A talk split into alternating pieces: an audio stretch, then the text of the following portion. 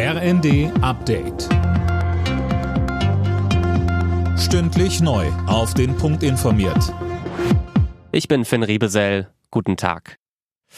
Nach langem Hin und Her starten heute die Energiepreisbremsen. Sie sollen Verbraucher vor zu hohen Strom-, Gas- und Fernwärmerechnungen bewahren, denn für einen Teil des Verbrauchs werden die ganz hohen Preisspitzen gekappt, so Thomas Engels vom Verbraucherzentrale Bundesverband. Bei Gas ist der maximale Preis 12 Cent pro Kilowattstunde. Das gilt dann aber nur für 80 Prozent des Gases, was ich verbrauche. Und für den letzten Anteil, da muss ich tatsächlich voll bezahlen. Die Preisbremse zieht praktisch einen Deckel mit einer kleinen Öffnung ein. Und das hilft denen, die ansonsten noch höhere Rechnungen hätten, als sie sowieso schon haben.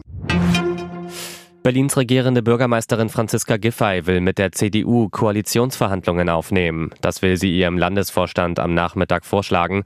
Sönke Röhling, das kommt relativ überraschend. Ja, und zwar auch für die bisherigen Koalitionspartner. Vor allem die Grünen zeigen sich irritiert. Spitzenkandidatin Bettina Jarasch sagt, man habe am Montag noch vereinbart, die Sondierungsgespräche heute gemeinsam zu bewerten und abzuschließen.